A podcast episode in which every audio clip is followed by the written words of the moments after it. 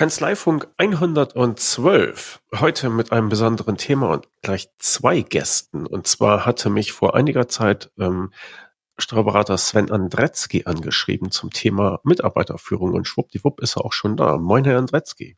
Morgen. Hallo. Sie haben eine Kanzlei oder Sie sind Partner in einer etwas größeren Kanzlei, wenn ich das richtig gezählt habe, mit acht Beratern. Wie heißt die und wo sitzt die bitte?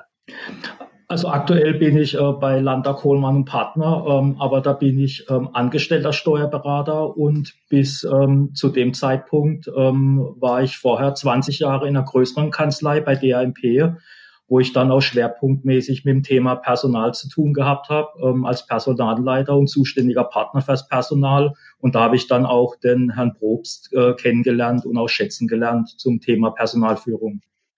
Und welch ein Zufall, er ist auch mit dabei. Moin, Herr Probst. Moin, Herr Beckmann. Was machen Sie denn so beruflich den lieben langen Tag lang? Ja, ich bin Teil eines Beraternetzwerkes. Wir heißen Change Workers, haben das gegründet in München und sind verteilt auf Gesamtdeutschland. Die gesamten Kolleginnen und Kollegen. Was machen wir hauptsächlich? Wir beraten und qualifizieren äh, Führungskräfte zu ihren aktuellen Fragestellungen in ganz unterschiedlichen Branchen, unterschiedlichen Unternehmensgrößen. Alle kommen aus der Praxis. Ich beispielsweise habe jahrelang in einem großen Konzern in der Personalabteilung sowohl in der Linie als auch in Projekten geführt. Und ich habe auch Fusionsprojekte geleitet. Fusionsprojekte, ah ja, okay. Mhm. Gut. Wie, bei, wie sind Sie beide zusammengekommen damals? Also wir haben uns damals äh, kennengelernt ähm, bei DRMP, ähm, wo auch das Thema war, ähm, ähm, die Kanzlei war früher, ich sage jetzt mal, hierarchisch geprägt dann irgendwo. Da gab es die, ähm, ich sage jetzt mal, die Inhaber. Und im Zeitablauf ähm, hat die Kanzlei ähm, quasi ein Wachstum hingelegt. Ähm, und dann war die Frage, was macht man mit den weiteren Leuten, die, ähm, die drunter sind und auch ähm, quasi eine Perspektive oder eine Laufbahn suchen. Und dann hat sich damals die Kanzleileitung entschieden, ähm, ein ähm, Personalführungsprogramm ähm, aufzulegen, einfach vor dem Hintergrund, dass in der normalen Ausbildung ähm, Führung oder Personalthemen gar nicht stattfinden und ähm, dass man sich einfach Gedanken gemacht hat, äh, wie man das Thema angehen kann. Und so kam der Probstand in die Kanzlei. Äh, was haben Sie zusammen angestellt? Ähm, der, äh, der Probst hat einen ähm, sogenannten Personalpotenzial ähm, äh, ähm, Workshop aufgesetzt, ähm, dass man ähm, sich mit dem Thema Führung quasi aktiv auseinandersetzt. Also zu Beginn die Frage, äh, will ich führen, quasi in ähm, so eine Art Eröffnungsveranstaltung, dass man sagt, wer das Thema Führung ähm, eine, eine Perspektive, die ich, die ich selber angehen will, oder will ich eher in der Fachlaufbahn bleiben? Und dann wurde ähm, ein Workshop durchgeführt, wo dann die ähm, einzelnen Kompetenzen letztendlich, ich sage jetzt mal, überprüft wurden, ob das hinterher eine Perspektive in dem Bereich für den Einzelnen gibt. Mhm. Und das war für die Berater oder war das für alle Mitarbeiter? Das war grundsätzlich für die Berater. Ah, okay. Finde ich interessant, dass da gleich die Frage aufgenommen wurde, ähm, will man führen oder will man in der Fachschiene bleiben? Weil viele in dem Beruf sind ja gerade hingezogen an, an dieses Fachthema ne? und haben gar nicht so viel Lust dazu. Also es war schon gleich eine, eine gute Abfrage da eingebaut. Sehr, sehr einfühlend, Herr Probst. Ja, die Leute hatten tatsächlich real die Möglichkeit, das ernsthaft zu überprüfen und es war auch in Ordnung, wenn jemand gesagt hat, äh, dieses Thema Führung, disziplinarische Führung liegt mir so nicht. Ähm, das hatte keinerlei Nachteile und deswegen sind die einigermaßen neugierig und in jedem Fall angstbefreit an die Klärung dieser Frage äh, waren die dran und sind da rangegangen. Der Herr Andretzky hat es damals äh, mit ermöglicht und äh, die Kanzlei war da sehr offen, dass man auch von Grund auf an das Thema rangeht. Ja. Ja, okay, gut. Wir müssen, glaube ich, noch mal kurz die Ziele aufzählen, die wir uns hier vorgenommen haben. Wir hatten uns vorgenommen, innerhalb von 45 Minuten nichts weniger zu erreichen als die Klärung sämtlicher Personalführungsprobleme in der gesamten Steuerberatung. Als Alternativziel hatten Sie, Herr Probst, das fand ich auch ganz gut, äh, noch ein Ziel eingebracht, äh, da uns das wahrscheinlich nicht gelingen wird und wir immer nur so ein bisschen an der Oberfläche kratzen können in 45 Minuten, äh, bringen wir wenigstens äh, einen, einen Kalender heraus mit zwölf nichtssagenden Allgemeinplätzen zum Thema Personalführung. Also das wäre das Alternativziel. Und ich glaube, wir könnten noch ein drittes Ziel äh, und ich glaube, das ist das Realistischere. Und deshalb hätte ich sie auch halt, äh, habe ich sie auch ähm, äh, eingeladen hier, äh, einfach mal aufzeigen, was für eine Zusammenarbeit möglich ist zwischen Kanzleien und Dienstleistern bei diesem, ja, bei diesem Thema innere Medizin, also Personalführung in der Kanzlei. Und ähm, meine Hoffnung ist, dass Sie ein bisschen aus dem Nähkästchen plaudern können, wie, wie diese Zusammenarbeit war, was man da erreichen kann und welche Auswirkungen es auch gehabt hat. Also man muss sagen, die HMP existiert noch, oder, Herr Andretzky? Herr Probst hat sie nicht in Grund und Boden optimiert. Nee, das auf alle Fälle nicht. Also ähm, sonst wären wir heute auch nicht zusammen. Also ich habe ihn in sehr guter Erinnerung behalten. Also von daher war alles gut und hat er alles richtig gemacht. Hm, okay. Sie hat mich damals angeschrieben, nachdem wir eine Folge hatten, wo Barbara Kutzke auch so ein bisschen erzählt hat. Und äh, da kam das Thema auf, dass äh, dass so die fachfremde Ausbildung äh, einfach ja einfach nicht existiert bei der Steuerberaterprüfung. Ne? Also man wird halt steuerrechtlich äh, fit gemacht in einem ziemlich langen Bootcamp und dann muss man das äh, diese Leistung halt abrufen können und alles was so noch dazu kommt Personalführung und Marketing und was es sonst noch so an weichen Themen gibt, äh, das kommt da einfach nicht zu kurz und dann wird man auf die Menschheit losgelassen. Sie hatten da auch so ein bisschen, ja, weiß nicht, wie soll man sagen, Kritik oder Selbsterkenntnis gehabt und gesagt, viele, viele weichen diesem Thema auch aus und man, man weiß nicht so recht, wo man sich da Hilfe holen kann. Ich weiß nicht. Vielleicht formulieren Sie doch mal diese, diese Ausgangslage so, Herr Andretzky. Ähm, gut, äh, letztendlich ist so, Sie haben es ja richtig gesagt gehabt, ähm, der, der Berufsstand ist ziemlich ähm, ähm aufs Fachliche ähm, fokussiert und äh, letztendlich, wenn es nach einem klassischen Steuerberater geht, sieben Tage die Woche, 24 Stunden nur hart am Mandat und sämtliche Themen, ähm, die er nicht gelernt hat oder in denen er sich nicht wohlfühlt, ähm, sind irgendwie außen vor. Und ähm, ich denke, da muss äh, letztendlich die Bereitschaft bei jedem Einzelnen sein oder in der Kanzlei zu sagen, ich investiere jetzt letztendlich Zeit und setze mich mal aktiv mit den Themen auseinander. Und der ein oder andere, ähm, den ich kenne, der hat sich dann äh, letztendlich mal ein Buch ähm, zugelegt und hat sich das versucht selber zu erarbeiten. Ähm, und dann kommt ja meistens die Erkenntnis, da liest man was durch und sagt, ja wunderbar, mache ich alles, kann ich alles und dann geht's gerade weiter. Und ähm, bei uns damals war halt die Erfahrung oder war halt der Ansatz, ähm, dass wir jemand externes ähm, ins Unternehmen oder in die Kanzlei geholt haben. Ähm, der quasi einen anderen Blick auf die Leute gehabt hat und letztendlich halt auch eine Spezialausbildung in dem Bereich gehabt hat, um einfach mal eine Bestandsaufnahme machen zu können und ähm, von dritter Seite, dass man das Thema letztendlich ähm, mal aufgezeigt und dargelegt kriegt und dass man sich dann mit auseinandersetzen kann, will ich das? Und dann im nächsten Schritt eine Soll-Ist-Analyse, ähm, was ist da? Und um dann halt in der Folge über, über zwei Jahre halt die Themen anzugehen. Man muss auch sagen, das ist ähm, harte Arbeit. Da hätte man sich manchmal, wenn man im Workshop mit Herrn Probst war, wieder gewünscht, dass man in sein Büro zurück kann und einfach im stillen Kämmerle ähm, die, die, die, ähm, die Mandanten zu bearbeiten. Aber letztendlich ähm, war es ein unbekannter Bereich und wenn man sich da letztendlich ähm, reinkniet, ähm, erzielt man halt auch oder äh, stellen sich dann halt auch Erfolge ein, ähm, äh, was man dann quasi in der Praxis auch in der Zusammenarbeit mit Mitarbeitern oder mit anderen Partnerkollegen gesehen hat. Also letztendlich muss die Bereitschaft da sein, quasi in einen neuen Bereich reinzugehen und da hart dran zu arbeiten. Ja, äh, diesen Erfolg, können Sie den einmal kurz beschreiben, damit die Leute auch dranbleiben und sich nicht halt wieder ins stille Kämmerchen zurückziehen? Was, was hat äh, die Veränderung oder was für eine Veränderung hat das gebracht, diese Auseinandersetzung?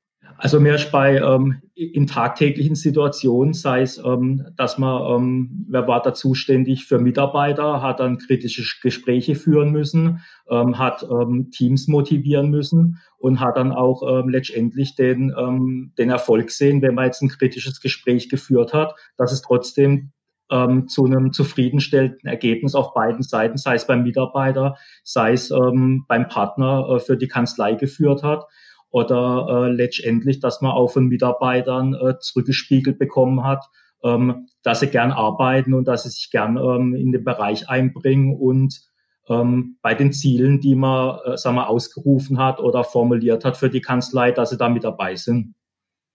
Mhm, okay. Herr Probst, war das Ihr erster Kontakt mit der Steuerberaterbranche damals? Ja, es war mein erster Kontakt mit der Steuerberaterbranche. Wissen Sie noch den Eindruck, den Sie hatten, als Sie da reingeschneit sind? Ja, ganz genau weiß ich meinen Eindruck noch. Und zwar war mein Eindruck, dass das eine Branche ist, die durch die gesamten Gesetzmäßigkeiten äh, praktisch wie so ein wie so ein Biotop ist, die, äh, also das Geschäft wird gesetzlich verordnet gemacht, wenn ich das mal so flapsig sagen darf. Und ähm, der Berufsstand selbst sorgt dafür, dass man eigentlich einen recht äh, klaren, aber trotzdem auch recht schmalen Blick hat auf das Ganze.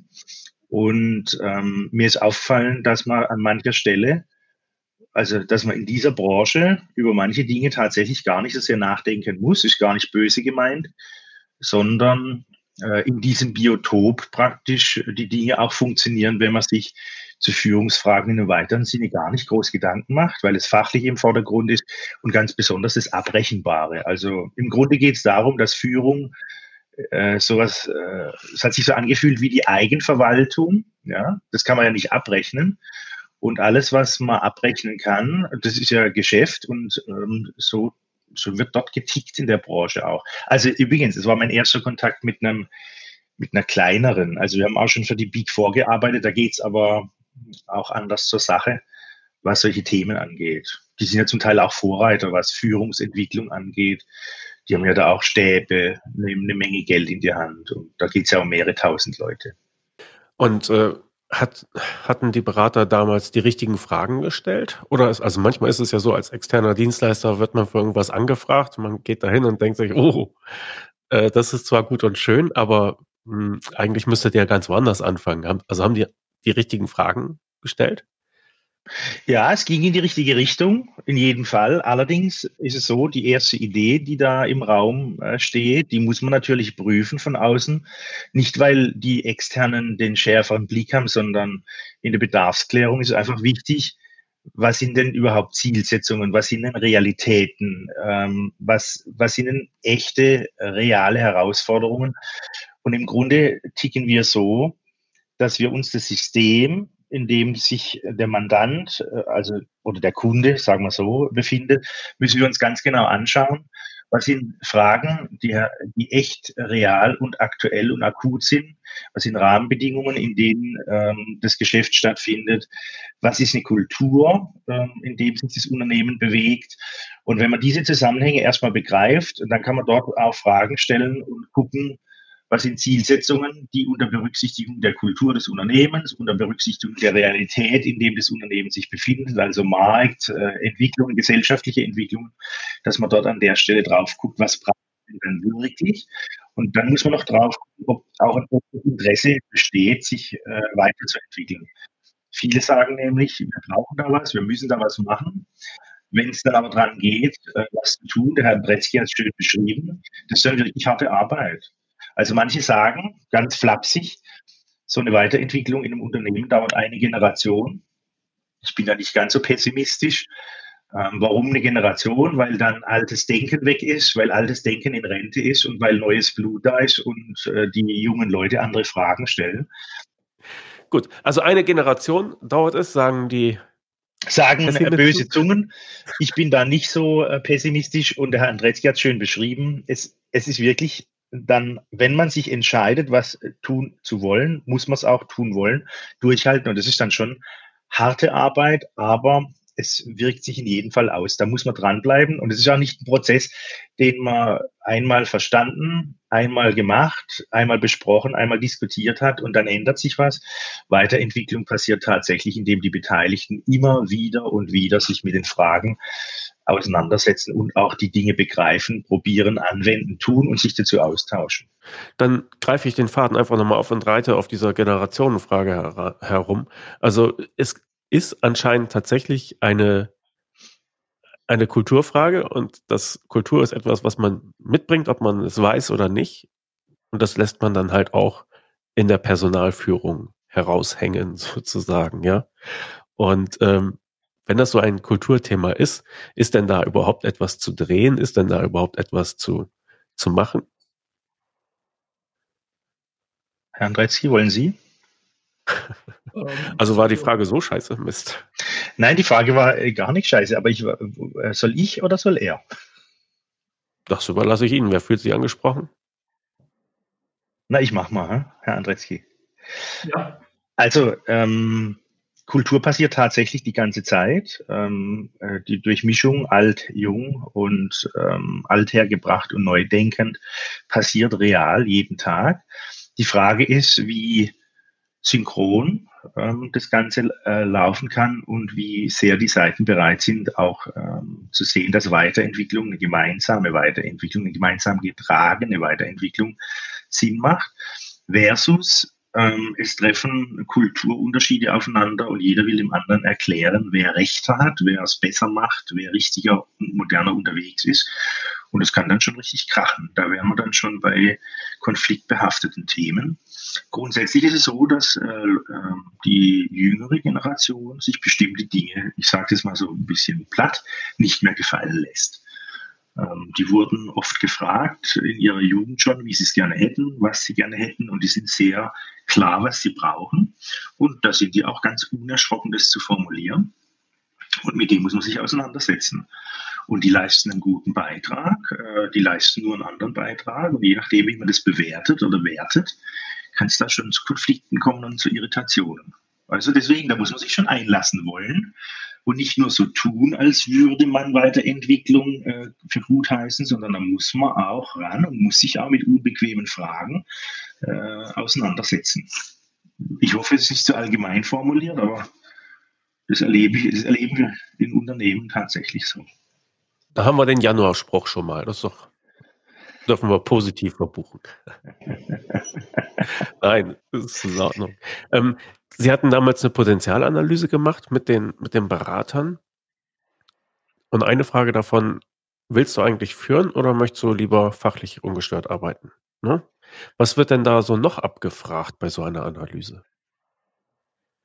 Also im Grunde ist es so, Zuerst war ja das Thema Perspektive führen, Fragezeichen. Ähm, die Leute sollten sich ernsthaft mit sich und Fragen auseinandersetzen. Diejenigen, die sich entschieden haben, ja, Perspektive führen, Ausrufezeichen, das passt zu mir, da will ich hin. Da gab es dann Potenzialanalyseverfahren und da guckt man dann, ob die Vermutung, desjenigen, der reingeht in so ein Verfahren, aber auch die Vermutung seiner Führungskraft, ob das wohl geeignet ist. Äh, also sieht die Führungskraft die Person auch künftig in der Führungsverantwortung. Da wird äh, in so einem Potenzialverfahren dieses, dieses Potenzialvermutung nochmal überprüft. Und dann gibt es ein sehr ausführliches differenziertes Ergebnisbild. Ähm, das Ergebnis kann sein, eine Führungsverantwortung per sofort Ja, ohne Einschränkung, ohne Lernfelder. Oder es kann sein, eine Führungsverantwortung Ja, aber mit Einschränkung, also noch einige Lernfelder. Oder es kann ein Ergebnis sein, eine Führungsverantwortung stand heute eher nicht. Aber das ist kein Beinbruch, sondern äh, es ist eher so zu verstehen, dass die Leute dann, man verbrennt ja Leute nicht. Also jemand, der eine Führungsposition soll, wird ja in dem Moment mit Erwartungen Erwartungen konfrontiert von allen Seiten, von den Mitarbeitern, aber auch von den Partnern oder von den Führungskräften, die drüber sitzen. Und das ist schon wichtig, dass jemand äh, das auch will und dass sich da jemand reinbeißt, durchbeißt äh, und reinfuchst in so ein Thema und nicht so einfach qua Ernennung denkt, jetzt ist es das. schon. Und solche Dinge werden im Potenzialanalyseverfahren geprüft. Nicht nur die Frage, willst du führen, sondern da geht es auch in Richtung ähm, Mitarbeiterführung, da geht es aber auch um Richtung Entscheidungen treffen, da geht es auch in Richtung Mandantengespräche führen und verantwortliche Entscheidungen treffen, da geht es auch um Interviewfragen, da geht es auch um strategische Aufgaben, wie jemand in der Kanzleisituation äh, vorgehen würde, obwohl verschiedene Faktoren, die gegensätzlich wirken, zu bewältigen sind. Also da geht es schon um eine ganze Menge an Fragen und Prüffeldern. Mhm, okay. Hatten Sie eigentlich das Mitarbeiterthema schon äh, bei sich vor dieser Analyse oder haben Sie erst mit dieser Analyse gesagt, jawohl, das interessiert mich, Herr Dretzky? Ähm, also ich hatte es zwangsläufig ähm, schon vorher, ähm, weil ähm, als ich dann äh, die Steuerberaterprüfung gemacht habe, ähm, im Nachgang war das Thema ähm, Ausbildung bei DAMP im Argen. Und dann ähm, ist quasi über das Thema ähm, ein Ausbildungskonzept für die Kanzlei, äh, bin ich letztendlich dann in die, in die Mitarbeiterführungsthemen ähm, mit reingerutscht und habe dann auch ähm, mit, mit anderen, ähm, ich sage jetzt mal, ähm, Leidensgenossen, ähm, die während der Ausbildung ähm, oder in, in, den, ähm, in den Jahren dann halt das ein oder andere erlebt haben, wo man, äh, wo man gesagt haben, so wollen wir das eigentlich nicht und ähm, dass da irgendwas passieren muss. Äh, letztendlich haben wir die Sachen angebracht und ähm, so bin ich quasi in das Thema reingerutscht. Wann hat sich das Thema ausgedehnt auch auf die Mitarbeiter mit der Führung, also mit dem, was Herr, Herr Probst mit Ihnen gemacht hat? Geht das schnell? Geht das langsam? Ähm, Gut, ähm, letztendlich war das, war das ja so, dass ähm, quasi irgendwann wurde ja mit dem Thema gestartet, ähm, dass man halt äh, einen ersten Versuch ähm, durchgeführt hat ähm, und quasi die Mitarbeiter in die, in, in die äh, Workshops gebracht hat. Und dann wurde es eigentlich im Zeitablauf, ähm, wurde alle äh, zwei oder drei, äh, alle drei Jahre, meine ich, äh, war es, dass ähm, immer wieder neue Gruppen ähm, von Mitarbeitern ähm, wo man Potenzial äh, gesehen hat, äh, quasi in so ein äh, Führungsprogramm mit reingenommen wurden. Und weil das war ja auch sagen wir, vom Umfang her begrenzt. Also ich meine, äh, der Probst hat maximal, ähm, dass man in so einen Potenzialanalyse-Workshop ähm, elf oder zwölf Mitarbeiter hat reinnehmen können. Und ähm, in der Folge war ja das, ähm, das Entwicklungsprogramm ging ja mit einzelnen Bausteinen über zwei Jahre. Und ähm, letztendlich, wenn dann quasi ähm, ein Durchgang erledigt war, ähm, hat man das nächste Programm aufgesetzt.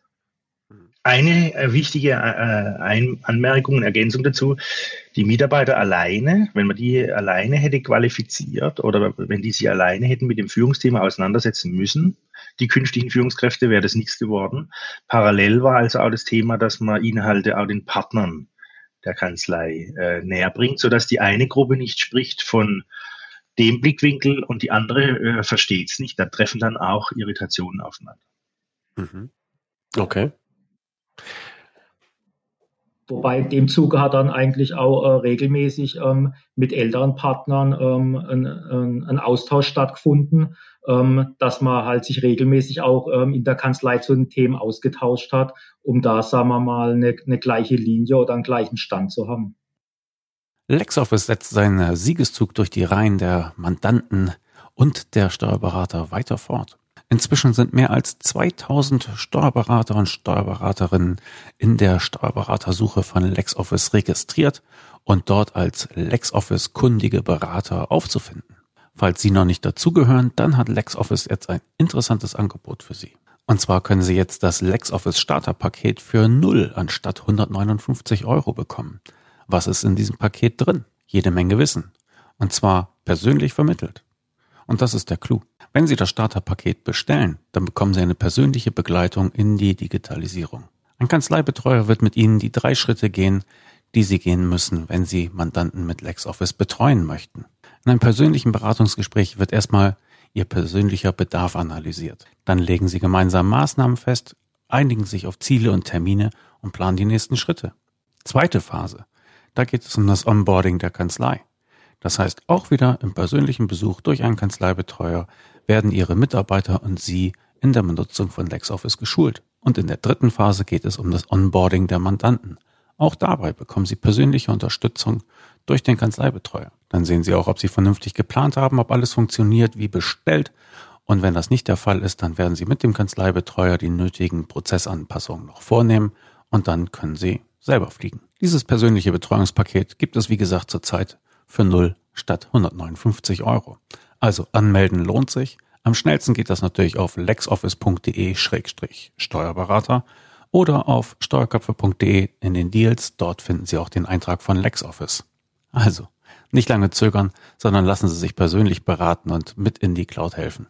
Mit den Kanzleibetreuern und dem Starterpaket von LexOffice. Dann gehören Sie dazu dann können Sie das nächste Mal, wenn ein Mandant fragt, äh, können Sie auch LexOffice antworten mit, aber sowas von. Denn Sie haben ja nicht nur sich und Ihre Mitarbeiter durch den Kanzleibetreuer schulen lassen, sondern haben mit dem Kanzleibetreuer LexOffice in ihre Kanzleiabläufe eingebaut, so dass sie das sicher beherrschen und leicht Mandanten aufnehmen können. Also lexoffice.de-steuerberater dort das kostenlose Starterpaket bestellen und durchstarten. Ein herzlichen Dank an LexOffice für die Unterstützung des Kanzleifunks. Mhm. Okay. Also man muss beide Seiten schulen, die Führenden als auch die Geführten, damit sie auch zum Beispiel das gleiche Vokabular haben und sich über die gleichen Sachen verständigen können. Was kann man von außen denn da noch tun? Was bringt man denen oder was zeigt man denen auf? Also, weil wir jetzt gerade so bei Schulung sind oder Workshop oder ähm, Seminar, das äh, ist das Thema, was den meisten Leuten zuallererst durch den Kopf geht, wenn man qualifiziert und weiterentwickelt. Es gibt aber grundsätzlich einen, einen differenzierteren Ansatz. Wenn Menschen sich weiterentwickeln, egal ob sie sich in eine Führungsposition hineinentwickeln oder die ganze Kultur sich weiterentwickelt, gibt es so eine 70-20-10-Regel. 70 Prozent bedeutet, dass die Menschen lernen und sich weiterentwickeln durch selber gemachte eigene Erfahrungen. Das heißt, da sitzen die nicht auf Seminaren und in Workshops, sondern sie tun Dinge. Was kann man alles tun? Ich kann natürlich aus Seminaren raus äh, Ansätze in meine Praxis übertragen, anwenden und zusammen mit meiner Führungskraft besprechen. Ich kann aber auch, zum Beispiel kann die Führungskraft auch sagen, wenn du, lieber Stefan Probst, eine Führungsaufgabe künftig äh, einnehmen willst oder verantworten willst, dann machen, fangen wir jetzt mal mit einer kleineren Geschichte an. Real, du wirst die nächsten Showfixe oder Meetings vorbereiten, was Tagesordnungen angeht. Du wirst moderieren. Du wirst schauen, dass wir Ergebnisse erzielen. Oder du wirst neue Mitarbeiter hier integrieren. Das heißt, wir haben jetzt dann einen Neuzugang und du bist verantwortlich für diese Person, dass sie hier anfängt, dass sie äh, nicht nur eingearbeitet wird, sondern dass sie unsere Kultur, unser Unternehmen begreift und, wie man neudeutsch so schön sagt, ongeboardet werden kann. Oder Azubis oder Studenten ähm, oder du gehst mal mit ähm, ähm, zu bestimmten Themenstellungen, schaust mir zu, wie ich Dinge tue. Also das sind Lernen durch Erfahrung 70 Prozent. Lernen durch andere, das sind 20 Prozent. Da bleibt man im Austausch, im kollegialen Austausch, äh, bildet man Koalitionen, Lernende tun sich zusammen oder es gibt Sparingspartner aus dem Unternehmen und führen diese Leute ran, nehmen die an die Hand. Das kann Coachen sein, das kann als Mentor sein. Man kann auch Cross-Mentoring machen, das heißt, man bemüht sich, Ansprechpartner aus anderen Unternehmen äh, da mit einzubinden, die erfahren sind. Das wären 20 Prozent und 10 Prozent eben durch Schulungen und Workshops und Seminare. Nur, dass es klar ist, dass es nicht nur alleine darum geht, die Leute auf Seminare zu schicken. Also das meiste lernt man mit, in der Praxis mit anderen. Ja, da können die Leute mal sich überlegen, wodurch, also jeder kann sich mal die Frage stellen, äh, wie und wodurch habe ich eigentlich am allermeisten dazugelernt? Und die Antwort ist sehr häufig ja durch Anwenden machen, machen müssen, reingeworfen werden in Fragestellungen, die überschaubar sind, aber da mal das Thema angehen müssen, ja. Ja, okay. Ja, dann ist ja alles geritzt, ja. Also, nach der Steuerberaterprüfung kommen sie halt in die Führungsposition und dann haben sie da ihre 70 Prozent Erlebnisse ja, kombiniert mit diesen 10% Seminare, ich, ich, äh, würde es so beschreiben, die kriegen so einen Basiswerkzeugkoffer. Also braucht man drin einen Hammer und einen Nagel, einen Schraubendreher und eine Schraube und vielleicht noch eine kleine Handsäge und dann äh, wendet man es an und dann wird das ganze Thema immer mehr aufgefächert und der Basiswerkzeugkoffer mit Führungstools wird dann so, ja, man kann sagen, Stück für Stück aufgefüllt. Ähm, ja, mit zunehmender Erfahrung gibt es zunehmend Instrumente. Also ist das, das ist ja schon mal, äh, ich würde sagen, mindestens von, von Februar bis April schon mal eine gute Nachricht. Das heißt, durch Praxis, äh, was man jetzt ja eher als, als, als Manko erlebt hat, aber durch die Praxis hast du im Grunde eine große Chance, wenn du dir halt auch Zeit nimmst für 20 Prozent Lernen bei den Guten, abgucken, kopieren und für 10 Prozent hartes Lernen oder was auch immer, ja. Okay. Ja. Gut. Wir hatten im Vorgespräch so ein bisschen besprochen, so die Branche ist dadurch geprägt zurzeit, dass der Markt an Arbeitskräften leergefegt ist. Ne? Also da wird im Grunde eingestellt, was nicht bei, bei drei auf den Bäumen ist, weil es wirklich ähm, so arg ist. So, dann merken die Leute, neues Personal finden ist aufwendig und sie erkennen vielleicht auch, dass das eigene Personal zu halten eine wichtigere Aufgabe ist, als man, als man gedacht hat. Ja, also natürlich kommen die Leute am nächsten Tag auch noch zur Arbeit, aber vielleicht kann man da ja auch etwas tun und vielleicht ist es auch wichtig, etwas zu tun, um Abwanderung zu verhindern, um sicherzustellen, dass die gut über die eigene Kanzlei sprechen und sich das vielleicht auch rumspricht und sich die, äh, die nächsten Bewerber dann, dann hoffentlich melden. Ja. So. Und gleichzeitig hatten wir auch noch gesagt, die Digitalisierung kommt stark in die Branche ändert sehr stark die Art Zusammenarbeit zwischen den Beratern und den Mandanten. Tja. Und im Endeffekt bedeutet das, dass in dieser Branche, die sehr, sehr auf Beständigkeit aus ist, sehr viel Wandel eingezogen ist. Und da sind wir, glaube ich, wieder bei einer Kulturfrage. Wie, wie gut kann man in diesem konservativen Umfeld Änderungsbereitschaft erzeugen oder aushalten? Ist das auch ein Thema für Sie, Herr Dretzky? Ist das so richtig formuliert? Das ist, ähm, das ist absolut Thema. Ähm, man erlebt es immer noch, ähm, dass ähm, sei es in der, also der eigenen Kanzlei, wo, wo ich jetzt vielleicht arbeite, ähm, als auch wenn man sich mit, ähm, mit anderen Leuten unterhält, dass, dass immer noch nicht jeder äh, verstanden hat, in welche Richtung das es gehen muss. Dass, ähm, also man hängt doch immer so ein bisschen an der Vergangenheit fest und ähm, sagt, ähm, das, das, das wird schon irgendwie.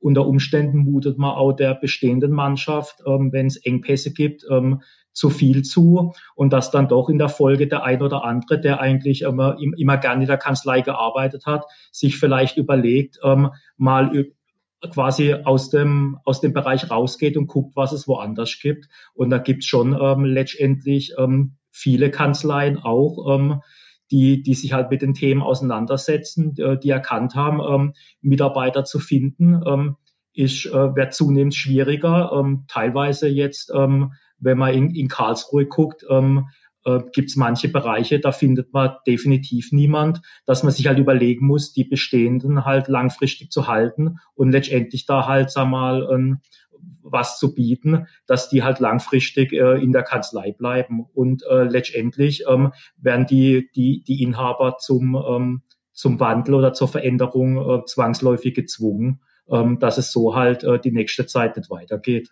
Und das bleibt immer ein bisschen außen vor, dass man eher nach Neuen guckt, aber nicht überlegt, äh, was man letztendlich mit den bestehenden Mitarbeitern macht. Das ist richtig. okay. Jetzt hatten Sie gesagt, was bieten? Das klingt immer nach dem, nach dem Finanziellen. Ähm, ich würde sagen, Natürlich ist finanziell ein, ein, ein, Aspekt, den man, den man nicht außer Acht lassen muss, vor allem wenn halt auch Industrieunternehmen oder mittelständische Unternehmen nicht aus der Steuerberaterbranche ähm, in den Markt drängen und ähm, letztendlich ähm, Fachkräfte suchen. Aber ähm, es sind auch Kleinigkeiten. Ähm, hab ich, kann ich mir eine flexible Arbeitszeit ähm, ähm, äh, generieren? Habe ich die Möglichkeit, mal einen Tag im Homeoffice zu bleiben, wenn es Themen daheim gibt?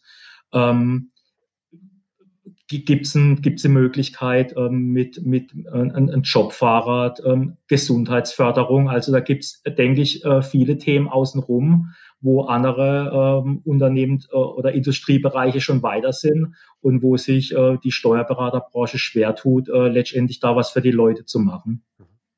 Haben Sie da Aktivitäten in der Richtung entwickelt? Wie halten Sie das denn? Ähm, in der jetzigen Kanzlei oder äh, ja. früher bei DMP? Ja, sowohl als auch fangen Sie, fangen also, in der Gegenwart ähm, an. Ähm, bei DMP war es dann so, dass wir letztendlich ähm, äh, regelmäßig bei Sportveranstaltungen äh, mitgemacht haben und die Leute motiviert haben, äh, letztendlich ähm, sich damit einzubringen, sei es bei Laufveranstaltungen. Ähm, wir haben ähm, Yogakurse ähm, äh, in der Kanzlei angeboten mehr das Thema ähm, äh, weniger Süßigkeiten, mehr Obst. Ähm, in der jetzigen Kanzlei haben wir Betriebssport zweimal die Woche, wo es ähm, eine Trainerin gibt, wo die Leute dann zu zwei Terminen ähm, hin können und quasi unter Anleitung ähm, was für die Fitness tun können. Ähm, wir haben wir haben Gleitzeit. Ähm, wir können äh, letztendlich ähm, morgens anrufen, wenn äh, kurzfristig was ist und kriegen auch kurzfristig frei, was in anderen Kanzleien unter Umständen nicht möglich ist. Also schon eine maximale Flexibilität. Ähm, es wird geschaut, ähm, wie gesagt, äh, dass, dass Obst zur Verfügung gestellt wird und dass halt ähm, ein Dialog mit den Mitarbeitern stattfindet. Was braucht man, um quasi ähm, eine Wohlfühlatmosphäre letztendlich zu haben, ähm, dass die Leute halt gern zur Arbeit kommen und ähm, sich ähm, gern in die Kanzlei einbringen. Mhm. Okay. Darf ich da äh, darf ich ergänzen? Nur zu. Ähm, ich finde ein ganz zentrales Thema ähm, weiter, hier, weiter die Verbundenheit. Also ich finde, die Führungskräfte müssen schaffen, eine Verbundenheit zu erzeugen, dass die Mitarbeiter sich ihnen äh, gegenüber verbunden fühlen. Da gibt's ja diesen Provokateur, den Sprenger, der sagt ja zum Beispiel, der Herr Dretzky sagt so schön, man muss dann dafür sorgen, dass die Leute da bleiben. Der Sprenger sagt ja, Mitarbeiter verlassen niemals das Unternehmen, Mitarbeiter verlassen immer ihre direkte Führungskraft. Kann man darüber streiten, ob das nicht zu radikal wäre, aber da steckt ein Kern drin, die Führungskraft hat bei all den Angeboten, die das Unternehmen selbst äh, anbietet, auch dafür zu sorgen, dass ein Mitarbeiter das Gefühl hat, da drüben in einer anderen Kanzlei oder da drüben am Markt ist das Gras nicht grüner als bei uns. Verbundenheit erzeugen heißt, die Führungskräfte sind vor Ort der Sinnstifter schlechthin. Sinnstifter heißt, die müssen Sinn erzeugen, sodass den Mitarbeitern etwas sinnvoll erscheint. Wie kriegt man solche Dinge hin? Man kriegt solche Dinge hin, indem man zum Beispiel den Leuten gerade in solchen unsicheren Zeiten klar macht, wo werden wir uns als Kanzlei hinbewegen, wo müssen wir uns nicht nur hinbewegen, wo werden wir uns hinbewegen, ohne dass man immer hellseherisch schon ganz genau weiß, was genau sein wird, aber die Richtung muss klar sein. Den Leuten muss klar sein, warum müssen wir da schon heute hin und nicht erst in ein paar Jahren. Was sind die Vorteile, wenn wir uns dahin bewegen? Was ist der Nutzen wenn wir uns dahin bewegen? Und in welchem Gesamtzusammenhang bewegen wir uns dahin? Das heißt zum Beispiel, wir sind eingebettet in aktuelle Marktentwicklungen, wir sind eingebettet in den Wettbewerb, wir sind eingebettet in technologische Entwicklungen, wir sind eingebettet in einen gesellschaftlichen Wandel. Und wenn ich im Dialog bleibe mit meinen Leuten zur Ausrichtung zu den Vorteilen dieser Ausrichtung, zu der Bedeutung dieser Ausrichtung, warum jetzt und nicht irgendwann und auch in welchem Gesamtzusammenhang passiert sowas, dann habe ich einen ersten Schritt geschafft, dass ich anfange, dass die Leute etwas begreifen und etwas für sinnvoll erachten und es, ich im ersten Schritt sozusagen einen Sinn erzeuge.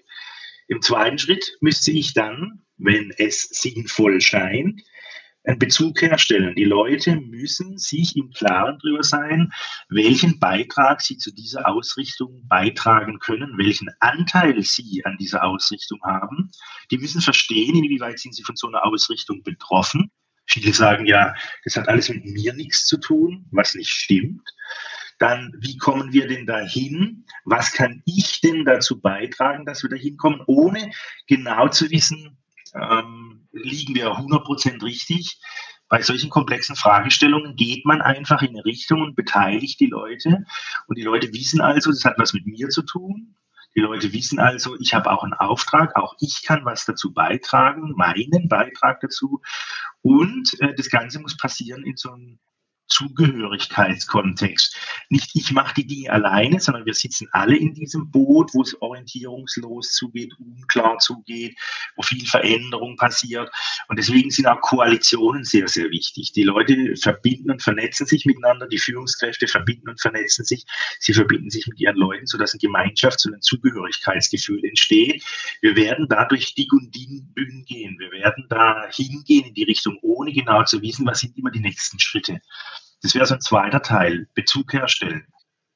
Und ein dritter und letzter Teil wäre, dass den Leuten auch klar wird, dass Weiterentwicklung selbst dann nötig ist, um das Niveau zu halten und nicht nur, um sich ständig zu verbessern. Also Kanzleien, Führungskräfte und die Mitarbeiter müssen heute Dinge tun, um sich weiterzuentwickeln, damit sie das Niveau halten können das, da nehme ich gern so ein Beispiel wie, wie war früher die Kommunikation? Man hatte eine Wählscheibe, ein Telefon zu Hause und draußen gab es noch einen, so eine Telefonbox, eine gelbe. Und ähm, zwischenzeitlich hat, haben viele Leute einen mobilen Rechner, ein Smartphone, die können zwischenzeitlich E-Mailen, die können WhatsAppen, die können Skypen, die können FaceTimen, die können chatten, die können mit dem Rechner am, im Büro und unterwegs umgehen. Aber sie haben sich überhaupt nicht wirklich verbessert. Das sind jetzt keine Helden der Kommunikation geworden, sondern sie kommunizieren einfach in der heutigen Zeit weiter, so wie sie es in der damaligen Zeit auch hatten. Das heißt, eine Entwicklung muss selbst dann passieren, wenn ich weiter eine Relevanz haben will für den Markt, für den Mandant, wenn unser Unternehmen eine Relevanz haben will oder wenn ich als Teil des Unternehmens eine Relevanz fürs Unternehmen haben soll weiter, muss ich mich auch entwickeln. Und diese drei Schritte, Sinn erzeugen, Bezug herstellen und Weiterentwicklung initiieren und Entwicklung unterstützen, da fängt an, eine Verbundenheit zu entstehen. Man sitzt im Boot, man möchte das gemeinsam, man macht es gemeinsam. Und das gehört mit dazu, neben dem Obstkorb, neben den Sportangeboten, neben solchen Gemeinschaftsveranstaltungen wie Unternehmenssport oder wir nehmen an äh, allgemeinen Wettbewerben teil und so weiter. Also die Leute informieren über die Ausrichtung? Ganz klar Beitrag, dran, den, den Beitrag einfordern? Ja, und Beitrag einfordern, klar machen, was dein Beitrag ist und den auch einfordern, ja. Mhm. Ich würde sagen, nicht nur informieren, sondern halt aktiv mit einbeziehen und teilhaben lassen, dass, ähm, dass, ähm, dass ein regelmäßiger Austausch stattfindet, dass man weiß, in welche Richtung das es geht. Ja. Mhm. Die dritte Botschaft kam mir schon fast ein bisschen negativ vor. Ja, also nach Welche? Motto, wir, naja, wir, wir müssen uns bewegen, nicht nur da, äh, um voranzukommen, sondern um nicht zurückzufallen. Ja, so. ja, sagen wir es mal so in aller Deutlichkeit, ja. Es ist so, wenn heute jemand beschließt, sich nicht zu entwickeln, dann würde es auch bedeuten, dass er alles, was man braucht, für die Zukunft schon im Köcher hätte. Und äh, das heißt, er würde dann sagen, es kann ein Unternehmen sein oder eine einzelne Person oder eine Abteilung, die dann sagen, naja, wir müssen uns nicht entwickeln, denn das, was wir haben an Know-how, an Tools, an Prozesskenntnissen und so weiter, das trägt auch in Zukunft noch. Und äh, streng genommen ist aber so, wenn sich dann der Markt, äh, die Gesellschaft, der Wettbewerb und alles weiterentwickelt, dann kann es schon sein, dass das noch eine Zeit lang trägt. Aber irgendwann trägt das, was ich habe, nicht mehr. Und somit fange ich an, mit dieser Feststellung mich zunehmend irrelevant zu machen. Also ja, es klingt tatsächlich hart, ähm, ist aber auch so. Mhm, okay. Was mir ganz gut gefällt, ist, dass Sie, zumindest habe ich so verstanden, gesagt haben, man kann Führung alleine schaffen, ja, einfach dadurch, dass man es tun muss, wird es halt getan. Und wer sich die 20 und 10 Prozent halt offen hält, der kann auch äh, positiv tun, ja. Also es muss ja nicht, es muss ja nicht negativ oder es muss nicht äh, schief laufen. So, und wenn ich mir, wenn ich mir jemanden wie Sie heranhole und da, ja, da mir die zehn Prozent sozusagen hole und auch ein bisschen Mitarbeit mit, mit meinen Mitarbeitern, dass sie auch ein bisschen auf die einwirken, damit es nicht immer aus einer Richtung kommt, dann wäre das durchaus ein Führungskonzept für für eine Kanzlei, auch wenn der Ursprungspartner sozusagen festgestellt hat, dass er völlig unbeleckt ist bei dem Thema Personalführung? Ja, ich, ich nenne das immer begreifen. Kinder begreifen ja die Welt, indem sie alles in die Hände nehmen, zum Teil in den Mund nehmen und begreifen ihre Umwelt und ihr Umfeld. Und im Grunde ist es mit Führungsthemen nichts anderes. Die fängt man an zu begreifen. Äh, viele stellen ja fest, es passiert ja nicht nichts. Also in, ich gehe davon aus, dass in allen Kanzleien oder überhaupt in allen Unternehmen natürlich geführt wird. Und zwar jeder führt auf seine Art, am besten so, dass es zu demjenigen oder zu derjenigen auch gut passt. Ähm, die Frage für mich ist nicht, wird geführt, sondern die Frage ist, wie wirksam ist das, was getan wird dort. Wie sehr trägt es, wie sehr bringt es weiter, wie sehr gibt es Orientierung, wie sehr sorgt es für Transparenz, wie sehr kann man auch unsichere Zeiten gemeinsam überstehen, ähm, ohne dass jeder den Anspruch hat, ich muss immer alles wissen und ich darf auch meinen Mitarbeitern gar nicht sagen, dass ich manches auch nicht weiß, sondern dieses, die Transparenz dazu, da geht man auch ins Risiko. Solche Fragen sind, wie wirksam bin ich eigentlich in dem, was ich tue? Und sowas wird geguckt. Also das heißt, manche stellen fest, sie tun Dinge äh, schon und sind schon sehr wirksam.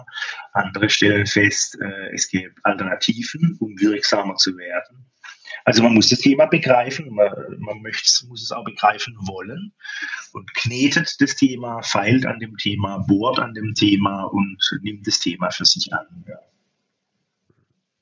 Was waren denn, Herr Andretzky, so die, die, die größten Lernerfolge für Sie bei diesem Prozess mit Herrn Probst zusammen? Ähm, also Lernerfolge mal ähm, ähm, quasi zu sehen, ähm, das Thema halt von, von jemand, ähm, der sich nur mit sowas befasst, ähm, wieder gespiegelt zu kriegen, ähm, letztendlich halt äh, sich permanenter austauschen zu können und dann halt, wie gesagt, äh, die Erfolge in der Praxis sehen, dass man halt ähm, oder dass ich halt äh, Gespräche vom Herrn Probst anders geführt habe mit Mitarbeitern, wie dann halt ähm, in der Folge, wenn ich halt einen Austausch mit ihm gehabt habe, dass ich dann schon ähm, Instrumente oder oder ähm, Möglichkeiten gehabt habe, ähm, mit Mitarbeitern anders umzugehen oder auch eigene Fehler, die ich erkannt habe in der Vergangenheit, ähm, dann bei, bei Folgesituationen, die so ähnlich waren, halt nicht mehr zu machen. Also ich habe dann für mich gemerkt gehabt, dass ich dann schon ein ganzes Stück nach vorne gekommen bin und Sachen besser funktioniert haben und mich auch sicherer gefühlt habe. Und äh, letztendlich auch ähm, die, äh, die Spiegelung von den Mitarbeitern gehabt habe, ähm, ähm, dass sich was bewegt oder ähm, dass man mit, mit Themen, die im Raum stehen, auf dem richtigen Weg ist oder auch Themen, die vielleicht der Vergangenheit vom Mitarbeiter negativ aufgenommen wurden, die Diskussion, wie lange brauche ich Zeit für ein Mandat, ähm, letztendlich das mit den Mitarbeitern anzugehen und trotzdem in eine positive Richtung zu lenken, ähm, dass jeder weiß, ähm, ähm, äh, was geleistet werden muss und, ähm, und, und wie man damit umgeht. Also das waren, das waren so die, die Erfolge, die ich im, im Zeitablauf gesehen habe. Ja. Also letztendlich war es auch äh, ein Stück weit, ähm, ähm, wenn man jetzt im Workshop war, ähm, und hat sich mit mir Probst unterhalten oder mit den anderen Kollegen. Ähm, war das dann die Theorie, dass man gesagt hat, ha ja, gut, okay, so kann es funktionieren, aber in der Praxis muss dann letztendlich auch ähm, einem zugestanden werden, halt Fehler zu machen und halt äh, dran zu wachsen oder sich weiterzuentwickeln, was auch wichtig ist, weil nur, ähm, weil man sich mit, mit jemandem wie dem Herrn Probst oder mit anderen unterhält oder austauscht oder Schulung kriegt, ist nicht getan. Man muss es letztendlich in der Praxis erleben und muss sich dann selber da weiterentwickeln. Ja, okay. Also das, was mir am meisten angesprochen hat, war, dass Sie gesagt haben, ich kann, äh, ich habe gemerkt, ich führe Mitarbeitergespräche anders. Können Sie das noch ein bisschen konkreter machen? Was, was haben Sie tatsächlich anders gemacht als früher?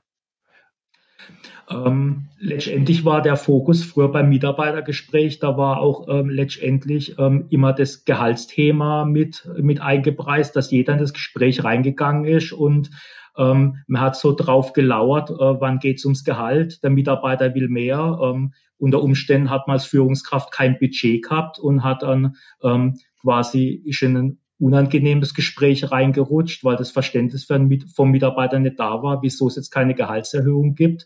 Aber letztendlich haben wir es ähm, geschafft, den Fokus rein von dem Gehaltsthema wegzunehmen und quasi äh, Gespräche zu machen, wo es um die Entwicklung ähm, des einzelnen Mitarbeiters oder der Mitarbeiterin ging, ähm, Perspektiven aufgezeigt, wie kann eine, eine, eine Weiterentwicklung, eine Fortbildung stattfinden, was dann letztendlich auch irgendwann ähm, oder in naher Zukunft unter Umständen halt in einem Gehaltsthema mündet. Also man hat ähm, ich würde sagen, zufriedenere Gespräche geführt. Okay.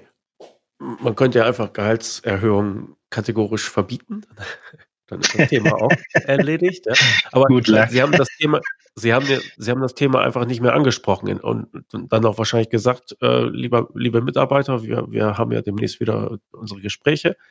Äh, Gehalt ist da kein Thema oder wie haben Sie es rausgeholt aus dem?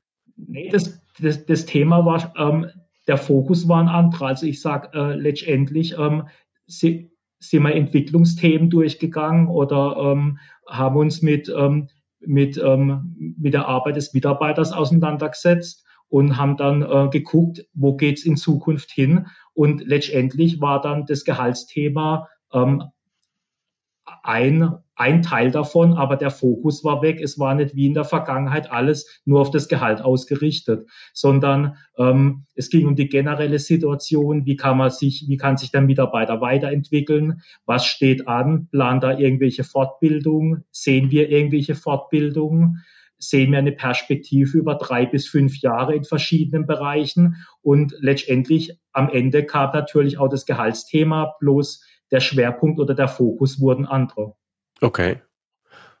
Herr Probst, erklären Sie mir, wie er das geschafft hat, dass das sich so entwickelt hat? Also es ist ja im ja. Grunde ein Traum, ja, wenn man sagt, äh, mein Mitarbeiter, ich, wir unterhalten uns und äh, plötzlich reden wir eine halbe Stunde darüber, wie er besser werden kann. Das ist ja ein Traum, oder? Ja, äh, was, was heißt ein Traum? Es ist das Ergebnis der Arbeit von Herrn Andretzky, äh, weil er zwei, er hat was ganz Wichtiges gesagt äh, oder zwei ganz wesentliche Punkte stecken da drin. Was man diskutiert, wie Dinge gehen können, muss, muss dann derjenige oder diejenige, die es anwenden wird und will, auf ihre Art tun. Und Herr Andretzky zum Beispiel hat nicht versucht, irgendwas zu tun, sondern er hat versucht, als Herr Andretzky was zu tun. Und das ist eine Kernbotschaft. Ähm, jeder, der etwas tut in der Führungsarbeit, macht es als er oder sie selbst, weil der Herr Andretzky ist als der Herr Andretzky am besten. Und deswegen hat er die Dinge so getan, wie er sie tut, also auf seine Art, zu ihm sehr passend. Und dann sagt er noch was Zweites und gleichzeitig war er eingebettet in eine Fehlerkultur. Fehler hat, ist ja bei uns immer so ein bisschen äh, negativ belegt, Gesichtsverlust, Scham, versagt. Aber der Andreski hat gerade ganz wesentlich den Punkt erwähnt, es muss auch erlaubt sein, die Dinge anzuwenden. Also der Herr Andretzky wendet die Dinge als der Herr Andretzky an und gleichzeitig gesteht man ihm auch Entwicklung Entwicklung zu. Und er, es muss nicht auf Anhieb gleich alles richtig sein. Er muss auch seinen Weg finden. Er muss zu sich finden, zu seiner zu seiner Mikroführungskultur, das muss zu ihm passen. Die Leute werden merken, aha, er entwickelt mehr zu. Deswegen darf es auch einen Moment dauern. Und er fühlt sich immer bei sich und hat die Themen kapiert, aber nicht kopiert. Und wenn jetzt aus einer Veranstaltung mehrere Leute rausgehen, fünf, dann werden die fünffach unterschiedlich in die Umsetzung gehen. Die müssen sich alle zugestehen, äh, dass sie es ausprobieren und anwenden wollen, dass sie daraus lernen, aus Abweichungen, äh, wenn es nicht so funktioniert, wie sie sich vorstellen. Und dann geht man wieder in den Dialog und verzahnt sich wieder. Für mich sind es Führungskoalitionen. Da kommen die Leute mit ihren unterschiedlichen Erfahrungen, die sie gemacht haben, tauschen sich dazu aus und äh, sind daran interessiert, die Fragen, die sie haben, weiter zu beantworten bzw. sich weiterzuentwickeln. Und das sind zwei wesentliche Elemente, Ansonsten bringen solche Workshops oder Veranstaltungen aller Art nichts, weil Blaupausen, so führt man, so wird man erfolgreich, das funktioniert auf gar keinen Fall. Da muss jeder individuell durch, so wie es der Andretzky beschrieben hat. Also jeder muss individuell durch. Jetzt hatten Sie eben noch einen Begriff reingeworfen, Führungskoalitionen. Wie soll ich das verstehen? Viele Leute probieren auf ihre Art ähm, sich mit Fragen auseinanderzusetzen, Schwierigkeiten aus dem Weg zu räumen, Herausforderungen zu meistern. Eine Koalition heißt, ich habe zum Beispiel keine Idee, wo es hingeht. Ich weiß nicht, wie ich es machen soll. Und ich setze mich zusammen mit anderen, die auch keine Ideen haben, aber die alle vital daran interessiert sind, eine Antwort darauf zu finden oder was auszuprobieren gemeinsam zu lernen. Das heißt, man setzt sich äh, sozusagen gemeinsam in, in, in so einen Lernraum, in so einen Wir wollen es begreifen Raum, tauschen uns dazu aus, ohne dass das Ganze schambesetzt ist. Keiner muss sagen, ich weiß was, keiner muss sagen, ich kann es schon, keiner muss sagen, ich bin besser als du, sondern alle haben die Haltung, wir wissen bestimmte Dinge nicht oder wir können bestimmte Dinge nicht. Das ist auch in Ordnung so. Wir sind aber interessiert, uns da weiterzuentwickeln. Das nenne ich Führungskoalitionen, sodass man nicht das Gefühl hat, ich mache Dinge alleine oder ich stehe hier auf weiter Flur. Der Mensch hat ja so eine Haltung, ja, was soll ich da ganz alleine ausrichten? Ja, ganz genau. Wenn man aber in Koalition ist, ist man nicht mehr alleine. Und diese Koalitionen sind auf einer Hierarchieebene oder ist das egal? Kann ich die auch mit, mit dem Azubi genauso wie mit dem Partner schmieden? Im Grunde ist eine Koalition auf äh, Führungsebene unter Kollegen. Eine Koalition kann nach oben sein, zu meiner eigenen Führungskraft. Die oben können auch in Koalition gehen. Das kann hierarchieübergreifend sein. Wichtig ist, alle eint eine gemeinsame Frage. Zum Beispiel, wenn die Fragestellung wäre, wo geht's hin mit Steuerkanzleien in Zukunft bei, bei Digitalisierung und so weiter, dann wäre eine Koalition, dass zum Beispiel Partner aus verschiedenen Kanzleien sich zu dieser Frage austauschen, ohne in Konkurrenz zu gehen. Alle wissen nicht so richtig, wo es hingeht, aber alle wollen diese Frage angehen, weil sie durch, weil sie durch alle zu beantworten ist. Und es, also Koalitionen sind für mich geeint durch gemeinsame Fragestellungen, die man knacken will. Wenn man das so sagen darf. Ja. Haben Sie Koalitionen in Ihrer Kanzlei, Herr Andretzky? Ähm, wir haben bei uns in der Kanzlei ein, ein, regelmäßiges Berateressen. Also einmal die Woche treffen sich alle ähm, Berater zum Mittagessen und da werden dann im, ich sage jetzt mal im lockeren Rahmen, ähm, werden dann so, so Themen besprochen und wir tauschen uns aus. Ähm, gleichzeitig ähm, aus, ähm, aus langjähriger Tätigkeit in dem Bereich, aus anderen Niederlassungen, Freunde und Bekannte, äh, wo wir uns regelmäßig treffen und auch versuchen, ähm, ähm, zu so Themen auszutauschen und auch versuchen, äh, wie es der Probst beschrieben hat. Ähm, also beim Steuerberater ist ja immer so, ähm, dass man ähm, den anderen Berater, die andere Kanzlei als unmittelbare Konkurrenz sieht und will sich da ja auch nicht outen. Ähm, ich kann was nicht oder will mich, ähm, will mir vielleicht Hilfe oder Input woanders holen. Aber da muss es sagen, dass das mittlerweile auch äh, kanzleiübergreifend gut funktioniert, ähm, dass man erkannt hat, dass man viele Themen nur übergreifend ähm, vielleicht angehen kann oder da halt auch ein Stück weit äh, vorwärts kommt oder auch Input aus anderen Kanzleien bekommt. Äh, da tauschen wir uns in so einer Art Steuerberater-Stammtisch äh, alle zwei Monate aus. Okay. Wie ist der Stammtisch organisiert? Hat sich das per Zufall ergeben oder läuft das über Verband oder irgendwas? Oder? Es hat auch einige Zeit gedauert, ähm, weil ähm, wir, äh, wir haben Termin ausgemacht und dann kam vorher ähm, die Hälfte äh, kann nicht, äh, wichtiger Mandat, das, äh, wichtiges Mandat, das muss noch erledigt werden.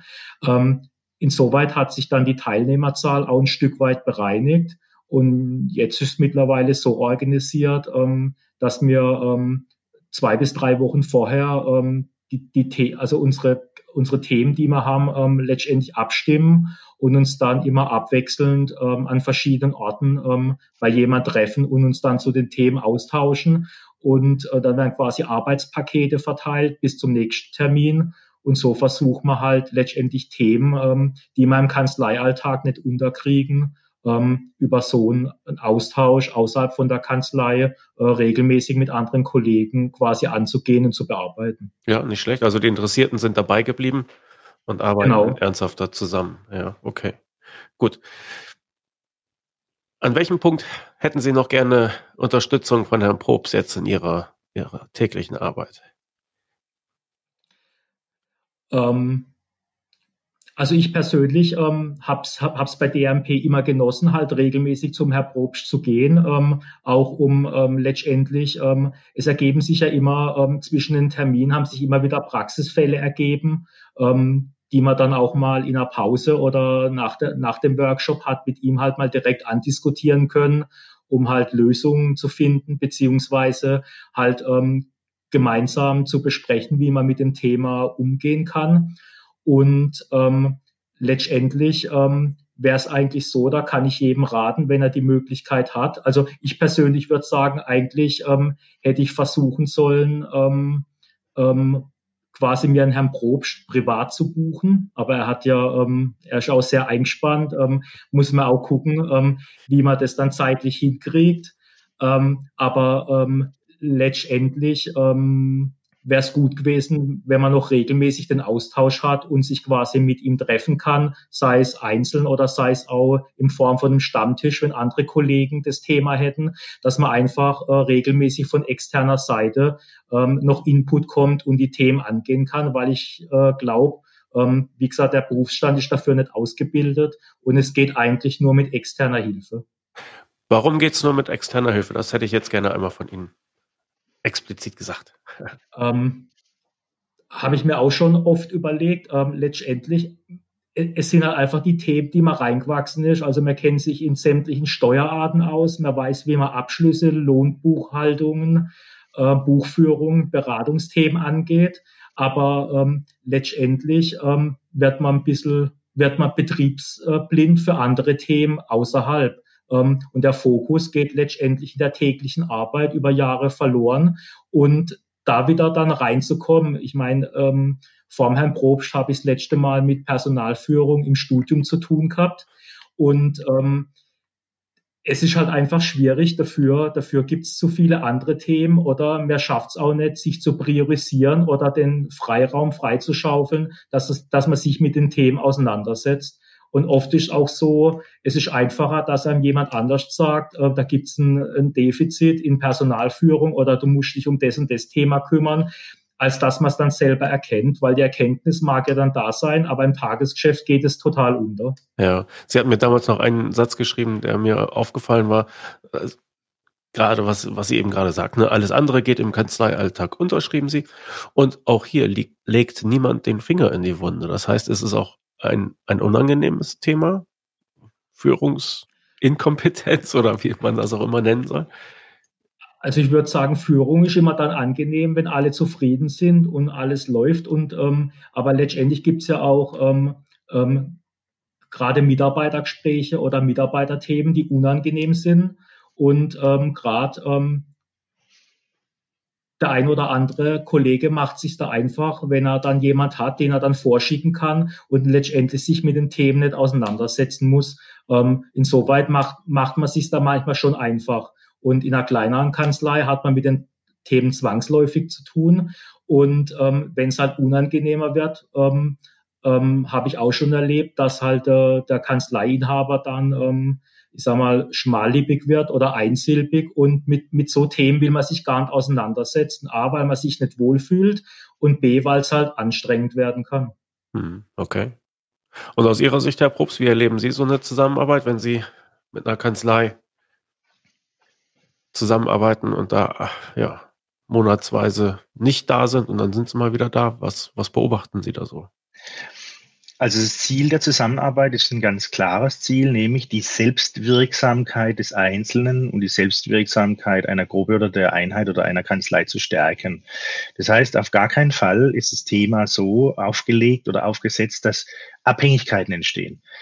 Also unsere Haltung ist ganz klar die, so wenig wie nötig. Das ist schon mal Punkt Nummer eins. Das, sowas besprechen wir auch im Vorfeld, weil äh, es kann nicht sein, dass Externe letztlich äh, den Takt vorgeben. Es kann nicht sein, dass Externe die Kultur gestalten. Die Externen sind immer wieder mal Impulsgeber und innen drin passiert dann das Wesentliche. Also je mehr die Selbstwirksamkeit zunimmt, desto äh, weniger braucht es einen externen. Das ist das eine. Und das zweite ist tatsächlich, was Herr Andretzky sagt, das ist viel, für einen externen leichter, ich sage es jetzt mal so in Anführungszeichen, in einem Hofnarrenstatus unterwegs zu sein und die Dinge einfach sehr klar zu benennen, die ein interner so nicht sagen darf, tatsächlich nicht. Und ähm, Natürlich ist, ist es auch unangenehm, aber mit so einem externen zusammen kann man sich irgendwie so ein bisschen über die Themen unterhalten, ohne dass gleich der externe die Befürchtung haben muss oder der interne. Da könnte ja was im Gemeinsamen verrutschen, denn der externe ist ja dann auch wieder äh, weg und eine Zeit lang gar nicht da. So, das ist die Haltung.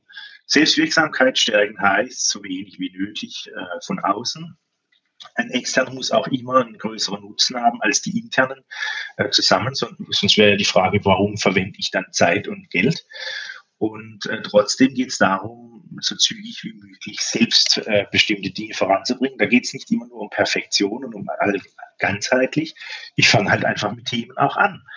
Ich mache so weiter im Grunde wie bisher und fange an, bestimmte Dinge anders zu entwickeln und zu impulsen in der Organisation. Und schon fange ich an, ein paar Dinge äh, weiterzubringen ähm, und nicht äh, erst, wenn ich allumfassend perfekt äh, weiß, wie es geht, dann fange ich es führen an. Ich finde, da kann man ruhig ganz pragmatisch dran gehen. Okay. Sie hatten ja auch sinngemäß gesagt, ein Seminar bringt gar nichts. also ein Seminar Ja, gut, da habe ich mich vielleicht falsch ausgedrückt. Ein Seminar bringt nichts, so wollte ich es nicht verstanden wissen. Aber ein Seminar alleine äh, bringt es nicht. Ein Seminar kann Impuls sein und das Wesentliche passiert in der Praxis. Und dort muss ich was tun und dort werde ich begleitet durch meine Führungskraft oder dort bin ich in Koalitionen, dort reden wir drüber über, wie wirksam wird's oder wir reden auch drüber über Misserfolge oder wir reden drüber, wenn Dinge nicht funktionieren, wie man sich denkt, so dass man dort lernen darf. Ja, so. Hm, okay. Wenn Sie der Branche was wünschen dürften, jetzt wo Sie sie ein bisschen kennengelernt haben in mittelständischen und großen Kanzleien, was würden Sie denen wünschen? Erstens würde ich denen zurufen, es ist kein Grund zur Panik. Zweitens, also bloß weil jetzt überall Digitalisierung, Automatisierung, Standardisierung, Wettbewerb und so weiter ansteht, heißt es nicht, es ist alles verloren. Ähm, es, es gibt keinen Grund, panisch zu werden. Zweitens, es gibt einen echten Grund, ähm, sich auseinanderzusetzen mit den Entwicklungen um jetzt aus einer Stärke raus wirksam zu werden oder sich weiterzuentwickeln. Also so zu tun, als wäre das Berufsrecht und die Gesetzgebung ausreichend genug, dass der Berufsstand einfach in aller Seelenruhe äh, ganz normal weiter unbehelligt Geld verdienen kann. Das glaube ich nicht, weil ähm, da gibt es zu viele Abhängigkeiten und eine zu große Komplexität, als dass man sagen kann, wir sind hier eine Insel der Glückseligen. Und drittens würde ich sagen, pragmatisch rangehen. Das heißt, sich mit solchen Themen Stück für Stück auseinandersetzen, nicht den Anspruch haben, äh, hellseherisch zu werden, nicht den Anspruch haben, alles äh, richtig zu machen, sondern den Anspruch haben, das Feld zu betreten, damit umzugehen, aktiv mit Führungsthemen, mit Digitalisierungsthemen, äh, auch mit äh, Wettbewerbern mehr in Koalitionen zu gehen, weil die haben alle dieselben Fragen, sich da nicht nur abzuschotten und sich irgendwelche Vorteile zu erhoffen, sondern zu gucken, wie kommen wir gemeinsam in eine Richtung, die nicht aufzuhalten ist und äh, da völlig unerschrocken, aber trotzdem wachsam ranzugehen. So würde ich sagen, auch mal auf jüngere Leute hören, wie die so ticken und denken ähm, äh, mal gucken, was Wettbewerber so machen, mal gucken, was gesellschaftliche Phänomene sind. Das kann man alles nicht in ein, da gibt es keine Lösungen, die alles gleichzeitig berücksichtigen. Und aber solche Fragen unerschrocken anzugehen, ohne zu wissen, äh, was, die, was die Antwort gleich ist. Ja, so. Und das macht man am besten gemeinsam und transparent und recht regelmäßig. Das würde ich denen zurufen was der Herr Andretzky sagt, in solchen Stammtischen oder in schon fixen Meetings, dass man sich bestimmte Themenfelder einfach äh, vornimmt und da in, im Dialog bleibt. So. Und so begreift man die Themen immer mehr und weiß auch immer mehr, wo geht es in eine Richtung. Man weiß auch immer mehr, in die Richtung geht es nicht. Aber wenn man die Augen verschließt, wird man es nicht rausfinden. Mhm. Okay. Gut. Ähm, nachdem wir jetzt also sämtliche Personalführungsprobleme der Branche gelöst hätten, haben wir vielleicht vielleicht angedeutet, dass, dass so eine Kooperation mit einem externen Personalmenschen gar nicht verkehrt ist. Das meiste kommt durch die Praxis und die Richtung kann man im Zwiegespräch mit, mit einem externen halt weiter schärfen und äh, sich dann verbessern.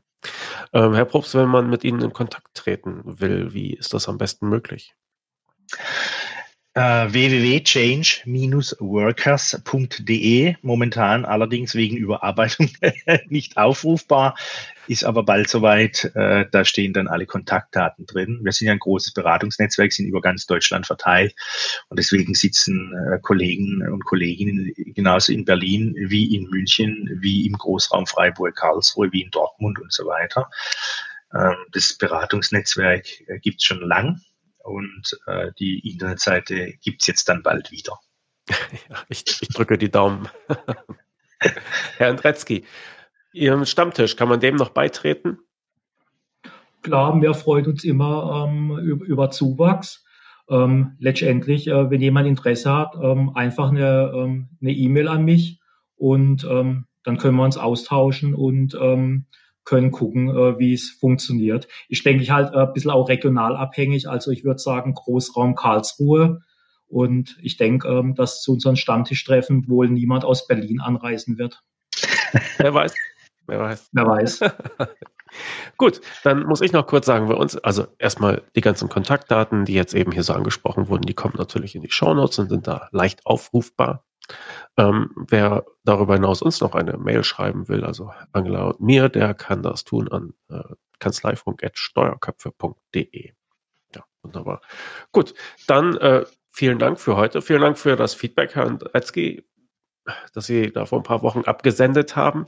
Jetzt konnten wir einmal zumindest schon mal äh, dieses Kooperationsmodell vielleicht vorstellen. Und wer weiß, ähm, ich bin sehr daran interessiert an dem Thema Personalführung, weil ich glaube, das brennt den Leuten schon unter den Fingern und, und jeder möchte gerne wissen, wie es geht und wie man besser werden kann. Aber danke für, für heute und danke fürs Erste, Daniel.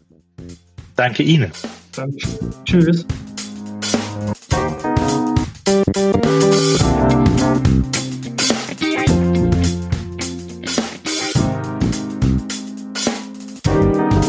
Also ich finde ja, wenn rüberkommt, dass Kooperation Sinn machen kann, wenn aber auch rüberkommt, Kooperation nicht um jeden Preis und der Externe nimmt nicht sozusagen eine, eine besondere Stellung ein in der Kanzlei Weiterentwicklung. Und wenn rübergekommen ist, dass Entwicklung pragmatisch passieren kann, auch durch die Beispiele, die Herr Andretzky äh, da gebracht hat, dann finde ich, hat man erstmal einen guten Aufschlag gemacht.